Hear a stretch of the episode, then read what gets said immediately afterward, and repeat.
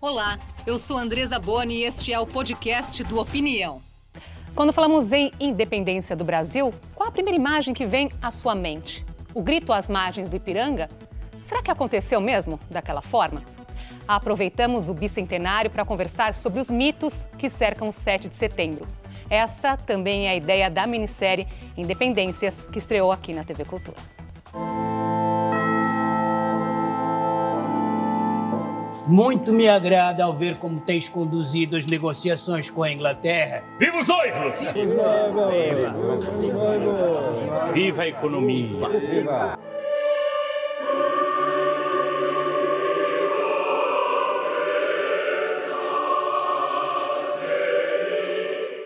Aquele triste rei! Minha amada mãe, acalmai-vos. Gratidão para este dia! E esta constituinte. Akushi Kalading Baba. Recebemos o historiador da arte Carlos Lima Júnior, professor do curso de Museologia da PUC São Paulo, e a atriz Isabel Zuá. Ela é narradora da minissérie Independências. Isabel, Carlos, obrigada por vocês estarem aqui hoje. Muito obrigada. Com a gente. Prazer, Prazer também. A ideia hoje, então, desconstruir os mitos dessa história, não é? E quando falamos em 7 de setembro, muitas vezes vem de fato a imagem do, do grito às margens do Ipiranga, não é? Professor. E aquele famoso quadro, não é? Esse grito que foi eternizado no quadro de Pedro Américo. Nós vamos começar nossa conversa por aí, então? Perfeito, Andresa. A pintura é de 1888, então uh, mais de 60 anos depois do episódio. O que, que nesse quadro é real, professor? Primeiro, a gente pode pensar o que tem de idealização nessa pintura. Né? Uma pintura que foi feita, como você comentou, mais de 60 anos depois de 1822, por um artista ligado à Academia Imperial de Belas Artes. Né? Ele recebe uma encomenda, né? é uma pintura feita a partir de uma iniciativa da Comissão de Ipiranga, né? que é responsável para construir o edifício monumento que depois vai virar Museu Paulista. E a gente pode pensar a maneira do Pedro Américo, como ele escreveu sobre essa pintura, que a realidade inspira e não escraviza o pintor. Então, nós temos muito de idealização nessa pintura, né? uma pintura de fato feita anos depois do 7 de setembro. Isabel, nós vimos aí né, um trechinho da, da minissérie, você interpreta nela a personagem peregrina, é, que já está no ar aqui na TV Cultura, e é a narradora, o fio condutor dessa história. Conta pra gente quem é esse personagem. Ah, na verdade, a peregrina, ela não é tida muitas vezes como personagem. Ela é uma, uma figura que se materializa em várias formas, né? baseado na cosmo, cosmologia e cosmogonia africana, indígena, de sem ter uma cronologia, não é? O passado, presente e futuro, eles coabitam na mesma dimensão e faz com que a peregrina possa também deambular e fazer a sua peregrinação sobre vários momentos históricos, vários acontecimentos íntimos em vários lugares diferentes. Ela se transforma em vento, em pôr do sol, em outra figura também no corpo de Alana Ayoká, uma atriz brilhante também que está se estreando aqui nesse objeto artístico. Agora, ninguém me calará a voz. E como o professor falou, os objetos artísticos né, também são, na verdade, uma, uma outra perspectiva né, de, de, de, factos históricos, não é? Não é à toa que você foi escolhida, né, como narradora dessa história. É uma atriz talentosa, mas é mulher, é negra, é portuguesa. Então, a narradora não é Dom Pedro, não é Leopoldina. É justamente para termos aí um outro olhar, muitas vezes, desse um... personagem que muitas vezes fica apagado na história, não é? Exatamente, né? Uma testemunha de vários acontecimentos que tem também o seu, a sua opinião, não é? Traz eh, também algumas críticas e também se deixa levar pela emoção eh, junto dos seus, não é? Trazendo também essas outras narrativas que não tiveram oportunidade de ficar registradas num objeto artístico como a obra do Pedro Américo, não é? Então, a arte com, com essa função de trazer outras imagéticas, outras perspectivas, outros corpos, outros afetos para a nossa história, né? Eu acho que vale voltarmos na questão do quadro do Pedro Américo para chamar um outro detalhe que é bem interessante, acho que até ilustra um pouquinho a nossa conversa, é a figura de um homem negro que aparece ali de pés descalços conduzindo um jumento. E ele parece ali na cena um pouco alheio a tudo isso. Nós estamos vendo também a, a imagem, professor. Essa é uma pintura feita já no fim do Império, que tentava fortalecer o imaginário da independência né, do próprio Império, centrando o protagonismo em Dom Pedro I. Ou seja, é uma homenagem também de Dom Pedro II ao seu pai né, e centralizando ali a figura dele como artífice da independência. É muito interessante quando a gente pensa no estudo preparatório, que hoje está numa coleção do Rio de Janeiro, nós temos a cena muito próxima da, né, daquela pintada por Pedro Américo em 1888, mas com muitas alterações. Se nós temos a figura do carreeiro, né, de um carroceiro, de um caipira ali no canto esquerdo, que está conduzindo ali o carro de bois, nesse estudo preparatório, que não foi aceito pela comissão, possivelmente, nós temos duas figuras de homens não brancos, muito próximo de figuras, né, de figuras negras, empunhando as suas enxadas, numa lembrança à questão da escravidão. A gente tem que lembrar que essa pintura é feita no momento próximo ali da discussão, das discussões dos debates quentes em relação ao fim da escravatura. Uhum. Não ficaria bem para a Comissão de Ipiranga lembrar da escravidão naquela pintura né, que fazia uma grande celebração da fundação da nação. Eles tiram a figura dos negros escravizados e colocam justamente a figura do caipira. O que é o caipira? Né? Ele é fruto da mescla do branco com o indígena existia uma política em São Paulo que dizia que a, a sociedade paulistana era formada por brancos indígenas e não pelo elemento negro. Tanto que o Pedro Américo arrasta né, a figura do negro escravizado como um detalhe, indo no contramão da independência.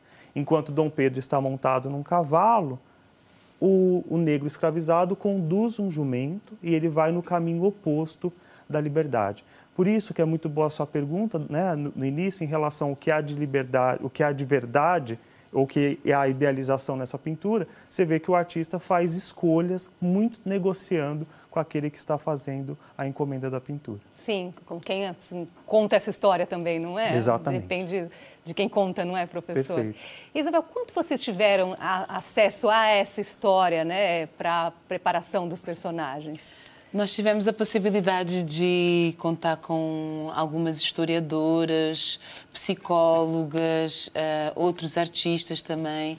E foi, foi extremamente importante, né? porque o debate se alargou não só para os atores e para a equipa de, de dramaturgia, mas também para os técnicos. E é muito interessante né? escutar isso, né? do, do o, o, a negociação do artista em relação às suas opiniões e aquilo que ele acha relevante está na sua obra, né?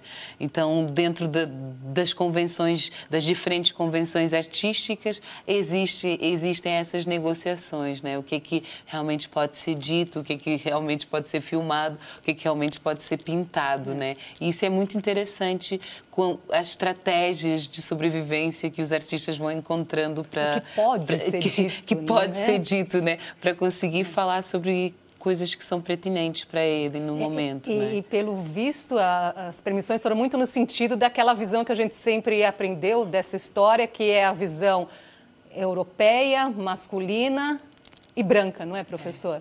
É. Exato, que é uma, essa tela do Pedro Américo, ela cristaliza tanto no imaginário nacional a independência como o feito do Dom Pedro I, né, ali, é uma pintura que silencia as outras independências, né? A gente tem que pensar que o 7 de setembro ele não é o fim da narrativa da independência, mas ele é muitas das vezes é o ponto de partida ou de meada dessa história que vai se prolongar até 1825. Né? Então, se a tela ela cristaliza a imagem do Dom Pedro como né, o artífice da independência, ela silencia de fato as guerras da independência, né? Centraliza a independência em São Paulo, silenciando Maranhão, Pará e a própria Bahia no 2 de julho de 1823. Ou seja, aquilo que a Isabel tão bem colocou, né? O poder da imagem muitas vezes criar a própria história, criar a realidade. Por falar nessa imagem, não é? Isabel, você é portuguesa. Lá como que é? Há diferenças na forma como, você, como essa história é contada, essa independência lá e aqui? Você teve alguma percepção nesse sentido? a história é, é a história eh, que a gente dá na escola em Portugal é muito diferente, mas as bases são iguais, né? O, os objetos artísticos trazendo essa ficção e trazendo essa imagética que vai criando um imaginário coletivo e que a gente não se questiona, né? Enquanto crianças vamos ouvindo as mesmas narrativas e vamos reproduzindo essas narrativas para os nossos filhos, nossos netos e a gente não se questiona realmente dos factos, não é?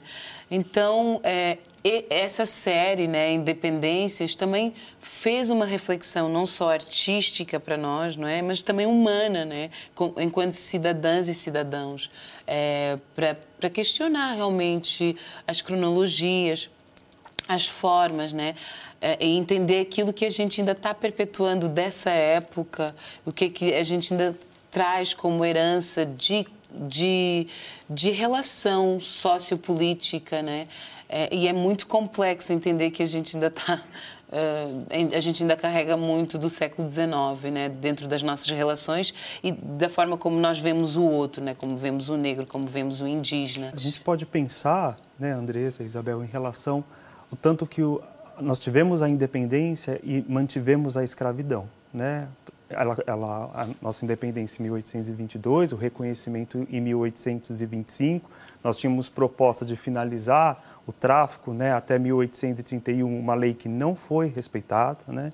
E vocês veem que a tela do Pedro Américo é produzida em 1888 e ainda num debate muito acirrado com a escravidão a gente pode perguntar. É outra história que não é bem contada também, não é, professor? Exatamente. Quando aconteceu a abolição, como se tivesse assim, foi isso, acabou, assunto encerrado, e não foi nada disso. É? Exatamente. É? Nós tivemos um pós-abolição extremamente problemático, né? Nós, a, a lei de 13 de maio de 1888 não resolveu a questão da cidadania para a população negra, seja no Império e muito menos na República. Né? A República não integrou os negros e negras ex-escravizados como na cidadania da República, ou seja, nós temos né, essas figuras apartadas ali de, uma, de, uma, de um projeto de nação que revigora com muita força até hoje. As independências também do, do Luiz Fernando de Carvalho traz resgata também essas personagens que resistiram, que lutaram contra as opressões e violências, né? Personagens negras, personagens indígenas, é, o, os origi povos originários. Então é muito importante, não é?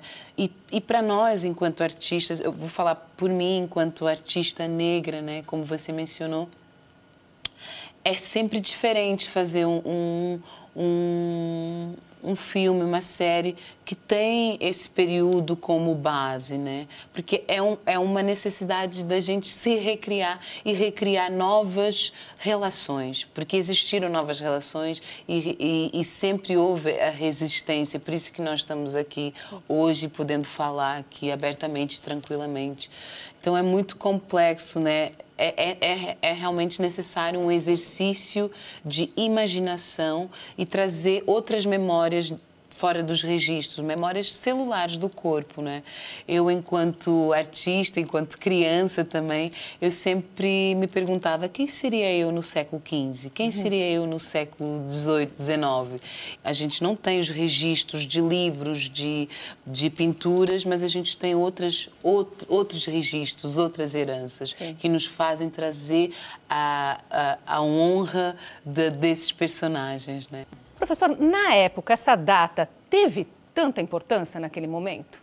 Olha, Andresa, é uma data muito construída, principalmente no século XIX. Né? Ela é uma data rememorada pelo próprio Dom Pedro, né? na sua atuação, quando ele vai fazer um discurso, lembrando a sua memorável tarde no Ipiranga. Né? A gente tem que lembrar que Dom Pedro passa pelo, pelo, né, pelo caminho ali do Ipiranga, justamente porque ele estava voltando da, da região do mar. Dom Pedro, a gente tem que lembrar, né, numa aula meio de história agora aqui. A gente ele, adora isso. então, ótimo. Ele vai embora em 1831, abdicando o trono, né, com uma imagem muito desgastada. Né? Ele não sai como uma imagem de um monarca popular, pelo contrário, muito autoritário, muito violento né, e até muito impopular naquele momento. É só no século XIX, durante o reinado de Dom Pedro II, filho do Dom Pedro, que essa imagem, essa memória de Dom Pedro vai ser reabilitada. E cada vez a construção do calendário né, do país, colocando os marcos ali, justamente vai colocar a data do 7 de setembro como, né, como um marco da, da independência. Isabel, vamos ver você um pouquinho em cena na minissérie Independências? Vamos. Vamos lá. Makushi. Madifanganene nidizwe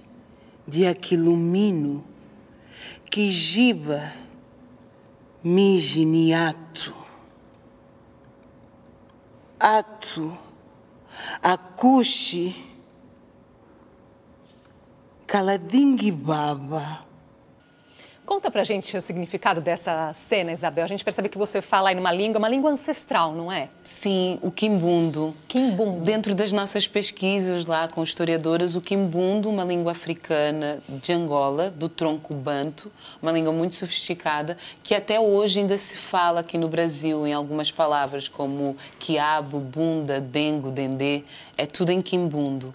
E, e, na verdade é língua materna, minha língua materna da minha mãe e eu não tinha não tive a possibilidade de aprender enquanto criança e agora vindo para o Brasil uh, aprendi. Nossa, deve ter sido emocionante, não é? Foi emocionante, foi o maior desafio da minha vida.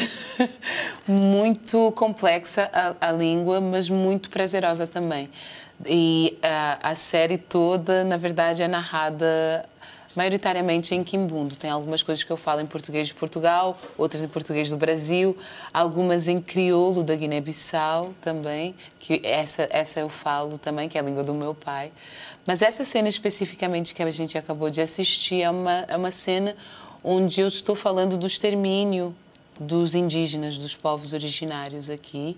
E estou falando do, de, dessa, dessa seiva derramada nessa terra uh, que é regada pelo sangue indígena. Então é uma cena muito forte, muito emocionante, é, muito complexa assim. Houve momentos em que eu tive que parar porque a, o significado daquilo que eu estava falando era muito forte. Muito forte. É um processo artístico, mas também humano, como eu falei, muito forte.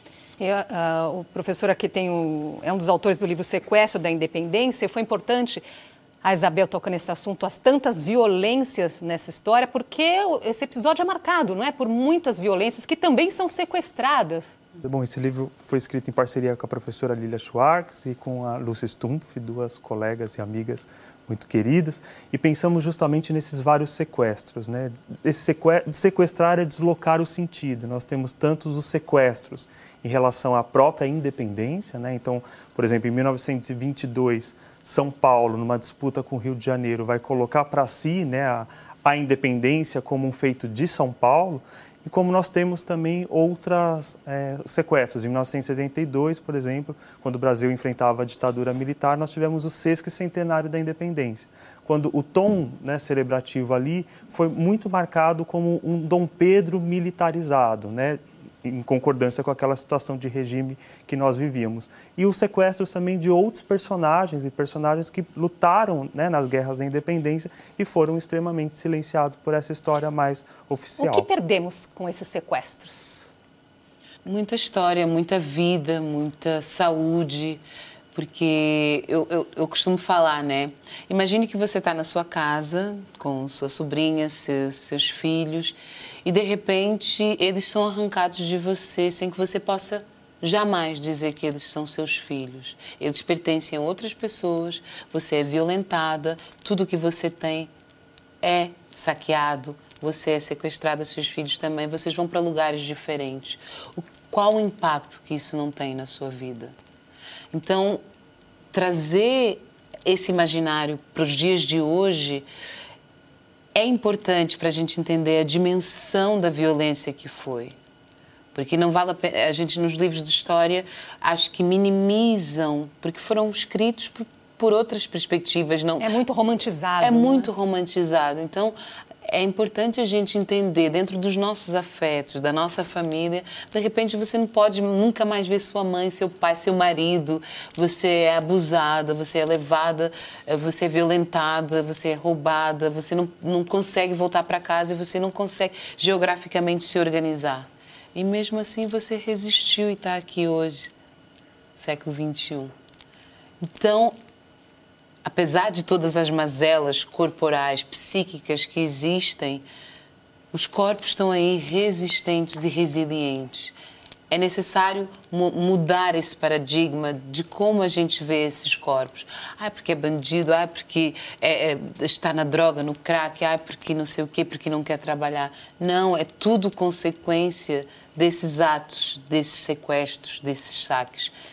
Eu acho que agora, nesse bicentenário, devemos aproveitar justamente como uma, uma oportunidade de olhar para esses problemas, de olhar para esses sequestros e recontar essa história, não é, professor? Exato, Andresa. Eu acho que antes da gente pensar numa celebração do bicentenário da independência, a gente pode pensar numa reflexão, né? Quais foram os limites das nossas independências, o que, que nós conquistamos até hoje ou o que ainda falta muito a conquistar. Ou seja, aquilo que a gente comenta no livro, Independência não é data fixa no calendário, é um processo aberto e em contínuo né, construção. Vamos ver mais um trechinho da minissérie Independências?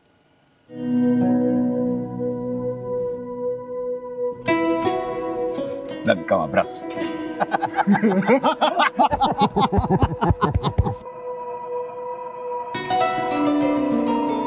Quero ouvir falar em diabos de constituinte alguma. Precisamos dela, Alteza. Provarão do sabor que só o nó da forca oferece ao pescoço daqueles que não se submetem às leis.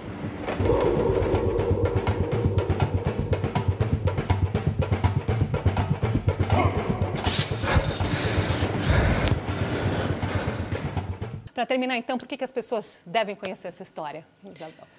É, Independências traz algumas reflexões sobre acontecimentos históricos, ficções tornadas uh, oficiais e é importante para a gente para essa reflexão do que somos, do que nos tornamos e como vamos caminhar para frente. Eu, eu convido todas as pessoas a assistirem. O elenco é incrível, muito diversificado e muito talentoso e para mim é uma honra fazer parte desse projeto. Assistam. Isso aí professor? Eu acho que a gente pode pensar na potencialidade de uma imagem criar realidades, né? Quando o mito de fato vira história. A gente pode olhar a tela do Pedro Américo agora para o bicentenário da independência de uma maneira mais crítica, né? Pensar não aquela pintura como uma grande mentira, mas também nem como uma grande verdade. Não em 1822, mas com as demandas de 1888 e tudo que aquele ano trazia para o artista. Maravilha, professor. Obrigada pela aula de hoje, Obrigado, Sala de Andresa, História. Obrigado. Isabel, parabéns. Muito obrigada por estar aqui hoje com a gente. Muito obrigada. Muito obrigado. Até uma próxima oportunidade. Até. Até. Prazer, Isabel. A opinião fica por aqui. Acompanhe nosso podcast e nosso canal no YouTube. Obrigada pela sua companhia. Até a próxima.